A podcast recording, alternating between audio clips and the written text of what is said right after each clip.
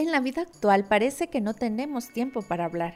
Nos hemos vuelto más distantes aunque contamos con más herramientas de comunicación. Los mensajes errados nos crean ansiedad, estrés y confusión que afectan la salud. El diván es el espacio donde juntos de la mano del experto nos encontraremos para hablar de lo que necesitas para cuidar tu salud física, mental y espiritual. ¿Estás listo? Comencemos. De un tiempo a la fecha el cuidado del cuerpo ha tomado mucha importancia. Los lugares para hacer ejercicio abundan. Los mensajes por los medios de comunicación sobre superalimentos están a la orden del día y a raíz de eso, incluso problemas sobre desórdenes alimenticios cada vez ocurren más. Ante tanta información, el resultado ha sido que el mensaje importante de vivir un estilo de vida saludable llega de manera confusa Hoy en el diván queremos abordar el tema sobre el cuidado de la salud adoptando un estilo de vida saludable. Sabemos que para adoptar un nuevo estilo de vida muchas veces no es suficiente un acúmulo de buenos deseos y voluntad. Necesitamos la guía de profesionales que nos orienten sobre la manera en que podemos lograr cambiar nuestros hábitos y adoptar un nuevo estilo de vida saludable. Vivir con estilo es la serie del podcast El Diván que reúne a médicos, psiquiatras, nutricionistas y capellanes para que nos enseñen paso a paso la manera en que podemos transformar nuestra forma de vivir. Así que sin más tiempo que perder, vamos a este capítulo sobre vivir con estilo en el diván. Muy buenas tardes, muy buenas noches, queridos amigos. Dependiendo de la hora en que usted eh, decida poder escuchar este programa, este programa especial, estamos muy contentos de poder contar con nosotros en esta oportunidad con el doctor Jairo Rodríguez. Él, eh, aparte de ser un gran amigo, una persona a la que aprecio mucho, también es un gran profesional de la medicina y en esta oportunidad va a estarnos ayudando eh, a desarrollar un diálogo muy, muy importante dentro del, eh, de este programa, este podcast y principalmente en esta serie a la que hemos titulado Vivir con estilo. Eh, hemos estado hablando con diferentes profesionales para tratar de manera integral eh, aquello que tiene que ver con el cuidado de nuestra salud, los cambios de hábito y cómo hacer, porque muchas veces tenemos la intención, pero no sabemos cómo hacerlo. En esta oportunidad quiero darte la bienvenida, Jairo. Muchas gracias por aceptar la invitación. Gracias por sacar de tu tiempo para poder grabar este, este, este capítulo del diván. Muchas gracias, Edward. Gracias por la invitación. Es un gozo poder también compartir con toda la audiencia un poquitito sobre este tema tan, tan importante que creo que es muy relevante eh, no solamente por lo que estamos viviendo en este momento en el mundo, sino porque creo que la salud es un tema que preocupa a cualquier ser humano. Y vale la pena que dediquemos un tiempo a platicar un poco sobre cómo mejorar nuestra salud o cómo prevenir enfermedades que realmente, si las analizamos a fondo como vamos a hacer dentro de un momento, posiblemente no tendrían que existir si nosotros tuviéramos un estilo de vida que fuera ah, saludable y, que pudiera eh, darnos más eh, longevidad y mejor calidad de vida, ¿no? Muy bien. Nos eh, este, encontramos grabando a través de las plataformas digitales que en este tiempo en el que estamos viviendo se han convertido realmente en una bendición porque nos permite mm, seguir manteniéndonos en contacto y poder realizar este tipo de actividades.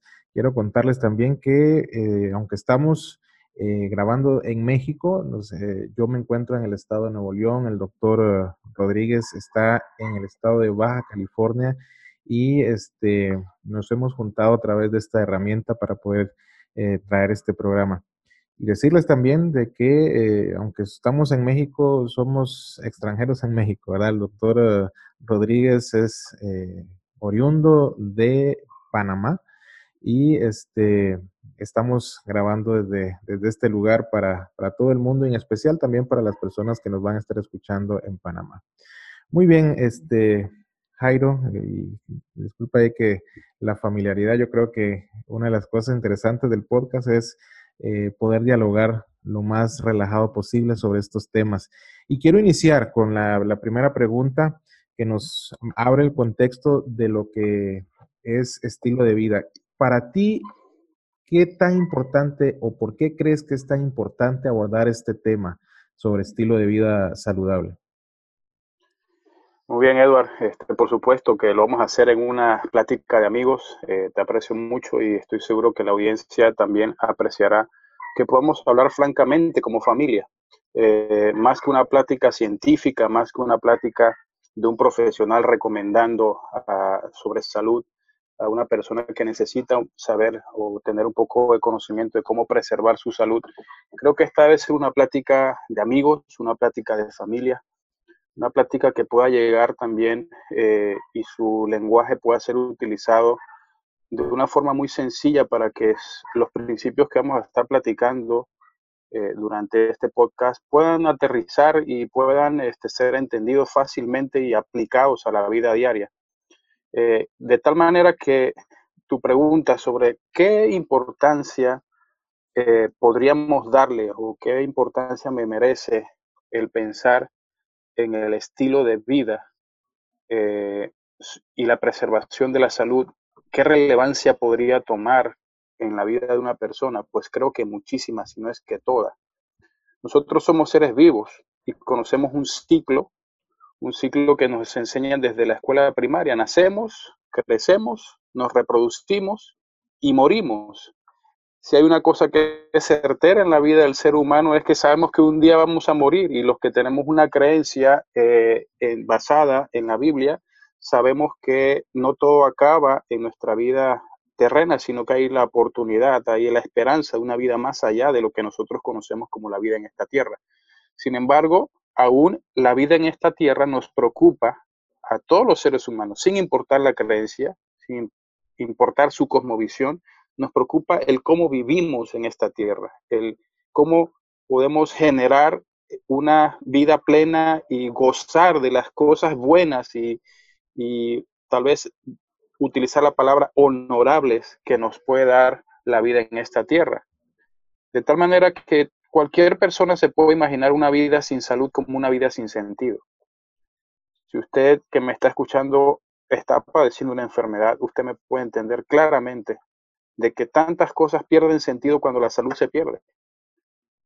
Y si nosotros tenemos eh, información relevante, veraz, inclusive científicamente comprobada, de que hacer ciertos cambios en el estilo de vida podría no solamente mejorar, sino darle la plenitud y el gozo que usted está buscando si es que ha perdido la salud o si usted no quiere entrar en un proceso de enfermedad, creo que vale mucho la pena reflexionar en cómo preservar la salud, porque creo que eso tiene que ver como con la, pregunta de cómo vivir mejor, cómo gozar mejor el tiempo que me toca vivir en esta tierra, cómo gozar mejor a mis hijos, cómo disfrutar mejor a mi esposa, a mi esposo, a mi familia, a mis padres, cómo eh, tener una vida plena. Y creo que por esa razón abrimos este, esta plática estableciendo que el estilo de vida marca la diferencia en la vida de una persona. Excelente. Y creo que has tocado bastantes puntos que vamos a ir desarrollando y que sirven como eh, un abrebocas, dándole todo eh, ese valor intrínseco que tiene la, salud la, y poder disfrutarla adecuadamente. Y vamos entrando un poquito en materia. quisiera hacerlo de la, de la siguiente manera, con la siguiente pregunta. Quizás que nos des un, marco eh, epidemiológico de las enfermedades que están relacionadas con el estilo de vida este, saludable. Conocemos eh, bueno, muchas enfermedades relacionadas con el estilo de vida, pero este, ¿qué datos podrían eh, enmarcarnos, darnos un contexto de qué es lo que estamos hablando? Sí, claro, Edward. Fíjate que es interesante lo que los números arrojan. Y algo interesante de los números es que los números no mienten. Y cuando nosotros estudiamos la estadística eh, de la aparición de enfermedades que tienen que ver con el estilo de vida, eh, es, asombrosa las, los números que ya se obtienen, pero también las proyecciones que se están eh, ya visualizando hacia el futuro en los sistemas de salud de todos los países.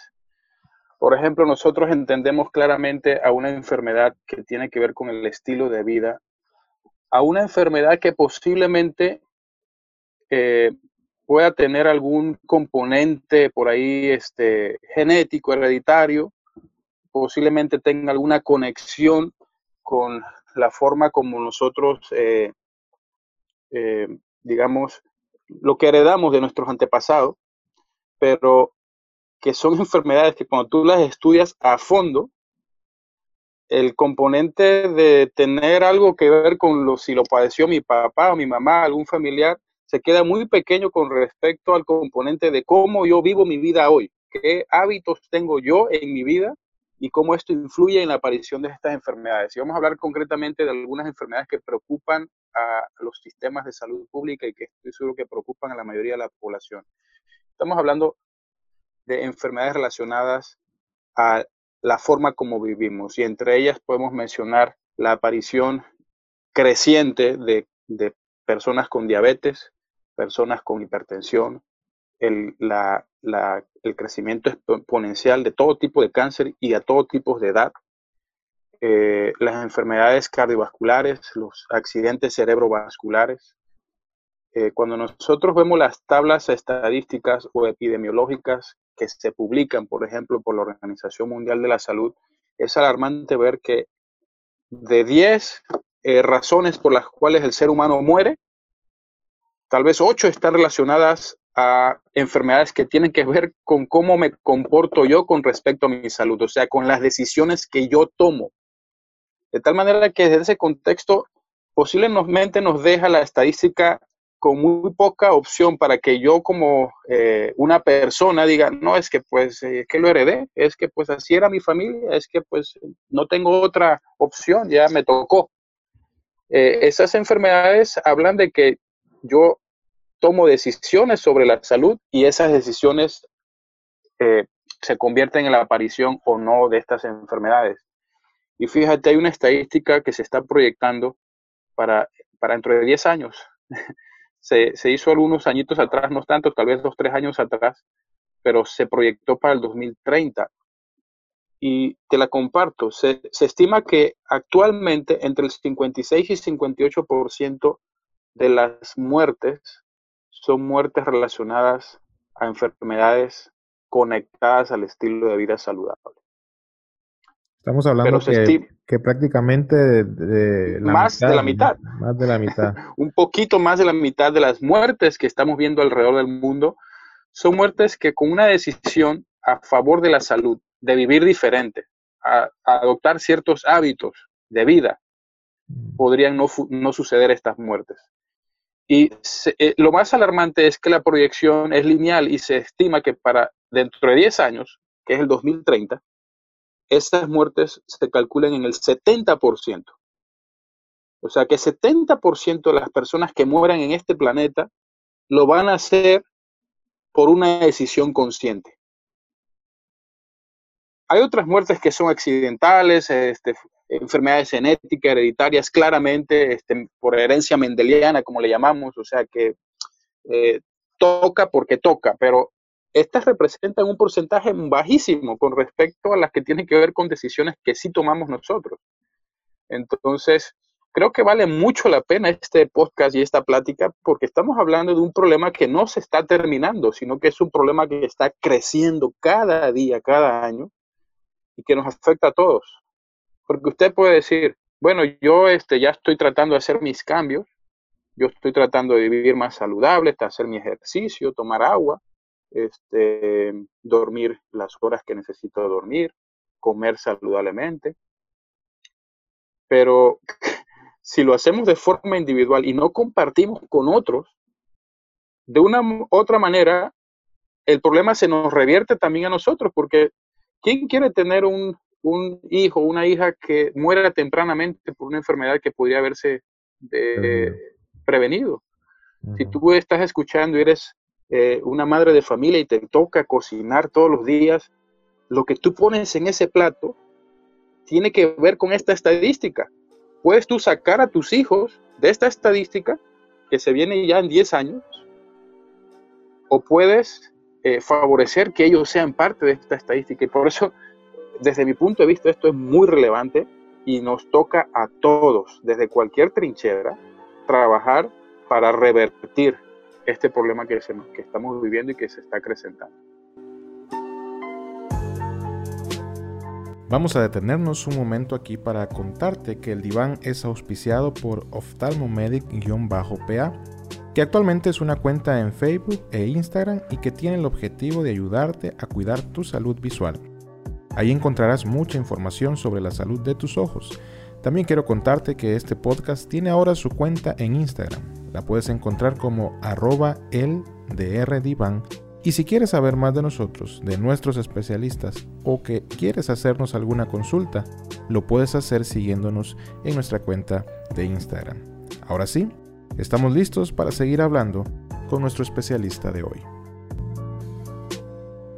Interesante, fíjate que te cuento algo también. Antes de, regresar acá a México, pues yo, tú sabes, radico en Panamá, Panamá es mi, mi lugar. Y se estuvieron haciendo hace más o menos, yo creo que inició hace cuatro o cinco años, porque esto inició con el, gobierno eh, que estaba anterior a este.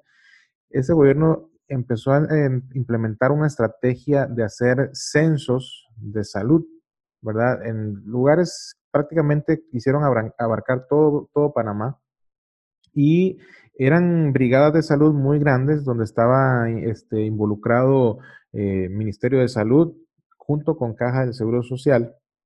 Se hacían jornadas muy largas desde la madrugada hasta la tarde, hasta ver prácticamente todo, el, todo paciente que se acercara.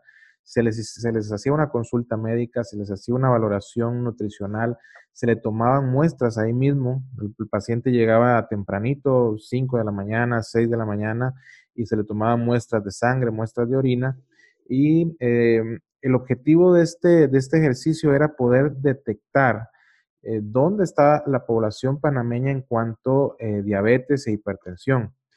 Y los datos que, arrojó o que estaba arrojando esta, esta encuesta realmente fueron muy reveladores porque mostraron que más o menos, más o menos, el, panameño promedio, tomando que es una muestra, se, censaron prácticamente más de 100 mil personas en, el país. Eh, se estuvo hablando que alrededor del 30 al 40% de las personas en Panamá están sufriendo enfermedades que tienen que ver con la diabetes y que tienen que ver con este, la presión eh, alta, la hipertensión arterial. Números que no se tenían y números que realmente eh, son interesantes porque nos está diciendo que casi la mitad de la población, quizá redondeando un poquito, pueden estar teniendo la enfermedad, muchos otros no lo saben y eh, esto desemboca en todos los problemas que, estamos describiendo, que tú has estado describiendo en cuanto a la salud. Así que es, es, es muy interesante este, esto, que, esto que mencionas. Sí, creo que es muy relevante, muy relevante porque estamos hablando de un panorama que no tiene que ver con un país solamente. Eh, estamos hablando de un panorama que se puede traspolar a todo el mundo. Eh, de una u otra manera, ya estamos conectados, estamos globalizados, las, las tendencias en salud y los comportamientos en salud, eh, pues se comparten de país a país. Y tal vez vale la pena hacer un pequeño paréntesis aquí para nuestra audiencia y ustedes están escuchando a Edward decir que él trabaja en Panamá y está en México, pero ustedes lo escuchan hablar como costarricense.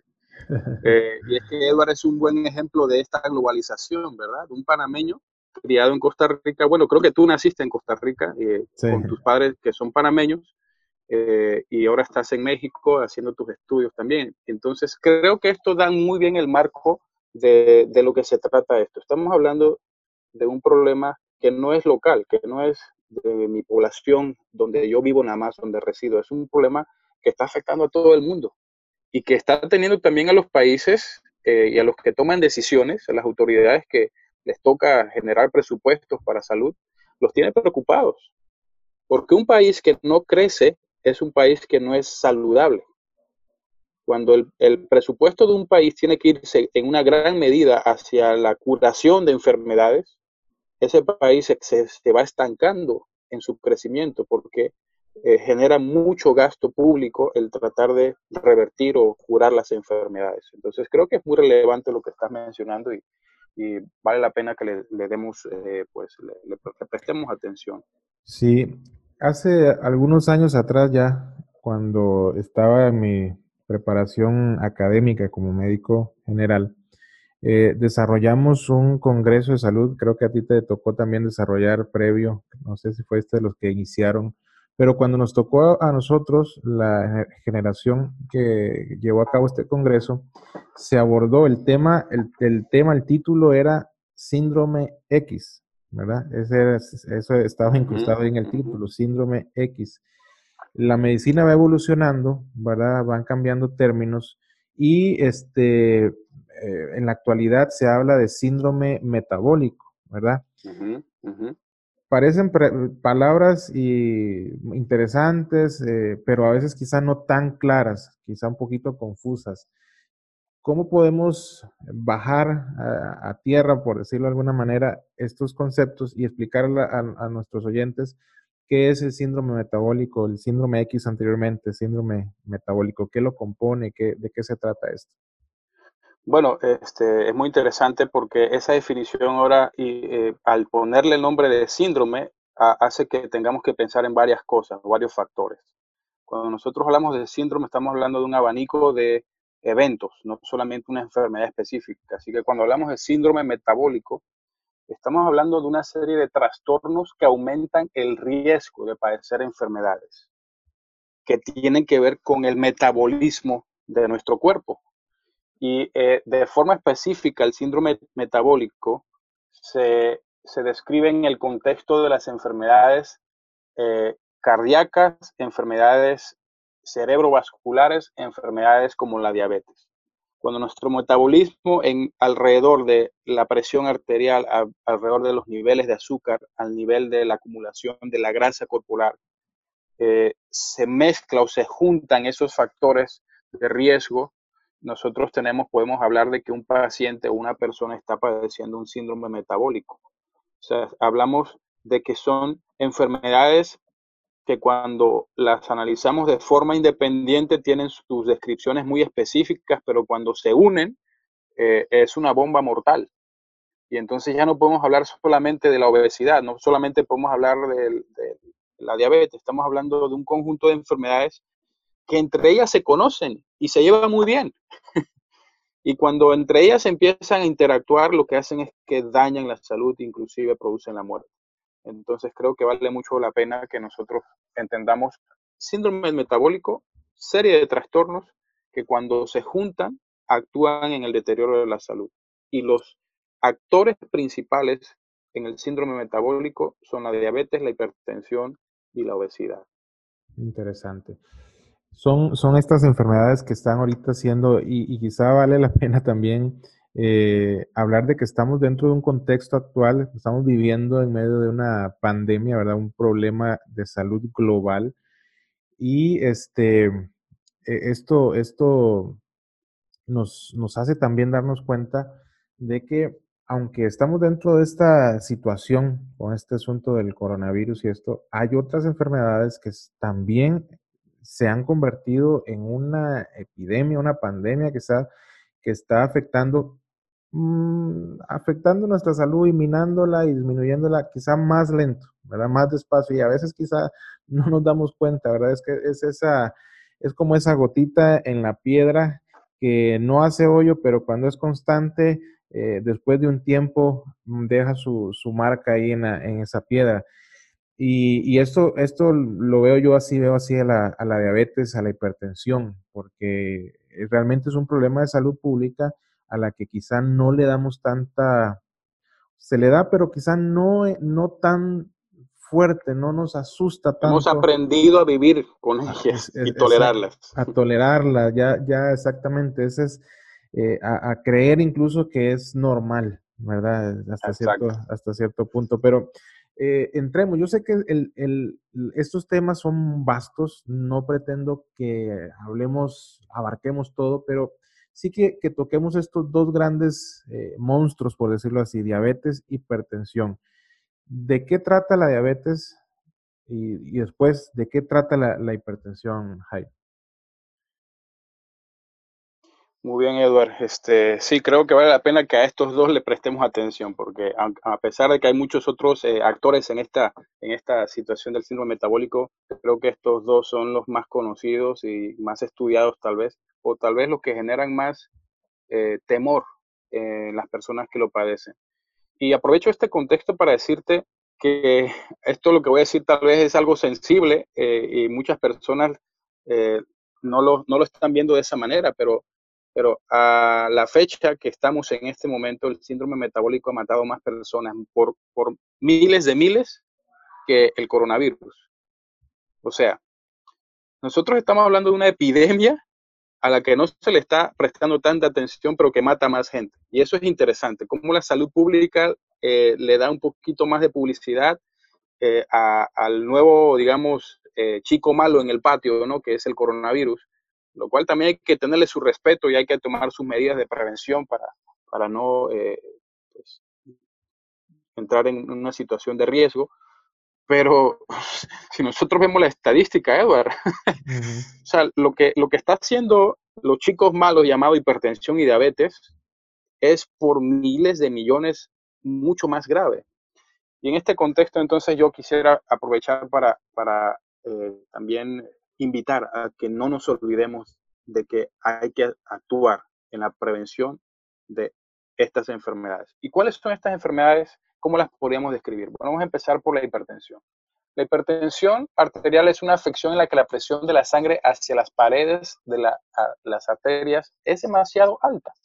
Es una definición sencilla. A mí me gusta pensar como en esas mangueras de agua que usamos para regar las plantas en el patio y si nosotros tapamos la salida de la manguera, vemos cómo esa manguera se pone eh, rígida, se tensa, y si por ahí tiene de repente algún orificio que se le ha hecho por el uso ya este, que le hemos dado, podemos ver cómo empieza a salir el agua de alguna de sus paredes. Esto es definitivamente la mejor descripción de lo que podemos entender de la hipertensión arterial.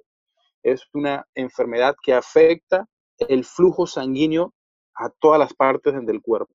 Y cuando la presión en nuestro sistema de riego está alta, y peor tantito, cuando esa presión daña eh, el vaso sanguíneo, lo rompe, produce eh, daños muy, muy, muy severos. Entonces, eh, esto es la presión, la hipertensión arterial. Si hablamos de la diabetes, la diabetes se puede clasificar, es un poquito más grande la definición de diabetes porque cada, como tú decías, ha ido evolucionando la forma como se entiende y se define esta enfermedad pero podemos decir que es un grupo de enfermedades que tiene como resultado un exceso de azúcar en la sangre. Digamos que ese sería el común denominador. De tal manera que existe la diabetes tipo 1, la diabetes mellitus tipo 2, la prediabetes, la diabetes mellitus gestacional. Todas estas comparten algo y es que el nivel de azúcar está elevado en la sangre. ¿Y cuál es la implicación de esto? Si nosotros el azúcar la necesitamos para la eh, función de nuestras células, o sea, el azúcar no es mala, el azúcar es combustible, es como ah, pensar en la gasolina que le ponemos al carro para poder eh, movernos de un lugar a otro. El azúcar la necesitamos en nuestro cuerpo. El problema de la diabetes es que el azúcar se queda donde no se debe quedar. El azúcar debe entrar a las células a cumplir una función energética. Pero si esa molécula de glucosa no encuentra una puerta abierta o una llave que le ayuda a entrar a la célula, lo que pasa es que se queda circulando en el torrente sanguíneo y no tiene dónde meterse, no encuentra puertas abiertas y esta circulación constante y crónica eh, lo que va haciendo es que va dañando el torrente sanguíneo. De tal manera que si te das cuenta, Eduardo, estamos hablando de dos enfermedades que se conocen entre ellas, se ven en la calle cuando pasa una, un, glóbulo rojo por ahí por el torrente sanguíneo y dice, oye, viene un poquito cargado de azúcar, sí, pero es que estamos en el, mismo tránsito, vamos a dañar por los mismos lugares. O sea, estamos hablando de enfermedades que cuando eh, aparecen tienen que ver con cualquier célula de nuestro cuerpo. El torrente sanguíneo lleva oxígeno, nutrientes y todo lo que necesitamos para la vida hasta el rincón más lejano de nuestro cuerpo, hasta la célula más alejada del corazón. Así que si yo tengo una enfermedad que me daña el vaso sanguíneo por deterioro interno del mismo, o si tengo una enfermedad que por aumentar la presión de ese vaso sanguíneo me daña esa estructura, estamos hablando de dos enfermedades que cuando se juntan el daño es incalculable. Así que bueno, creo que esto da un poquito el contexto para simplificar un poco lo que se trata estas dos enfermedades. Sí, nos ha dado un contexto muy, muy importante eh, de la magnitud del, del, problema al que estamos hablando y que regresando a tus primeras palabras, eh, con solo tomar algunas decisiones, muchas de las de los resultados catastróficos de estas enfermedades pueden eh, evitarse. Ahora, nos has dado más o menos una, un recuento de lo que son estas enfermedades. Y vamos entrando un poquito más en, la clínica, en cómo nos damos cuenta, eh, cómo se presenta, cuáles son los signos, los síntomas que nos pueden hacer sospechar de que estamos padeciendo esta, esta enfermedad. Esa pregunta vale oro, Edward, porque creo que cuando nosotros demos esta respuesta, las personas se van a quedar un poco asombradas. A las dos las podemos llamar asesinos silenciosos. Se les conoce así clásicamente. No quiere decir que no dan síntomas, sí dan síntomas, pero lamentablemente cuando nosotros empezamos a ver síntomas por causa de estas enfermedades, esos síntomas sugieren que ya el daño es avanzado. O sea que usted puede estar viviendo con una enfermedad que lo está atacando y le está haciendo daño a su salud sin darse cuenta. Y en ese contexto es más peligroso. Es mejor un, enemigo que hace ruido, que nosotros podemos identificar eh, tempranamente y combatirlo, a un enemigo que entra silencioso y no nos dice y nos hace pensar que todo está bien. Así que bueno, de inicio quiero dar este, este precedente. Podemos clasificarlas como enfermedades que se comportan en una gran medida como asintomáticas.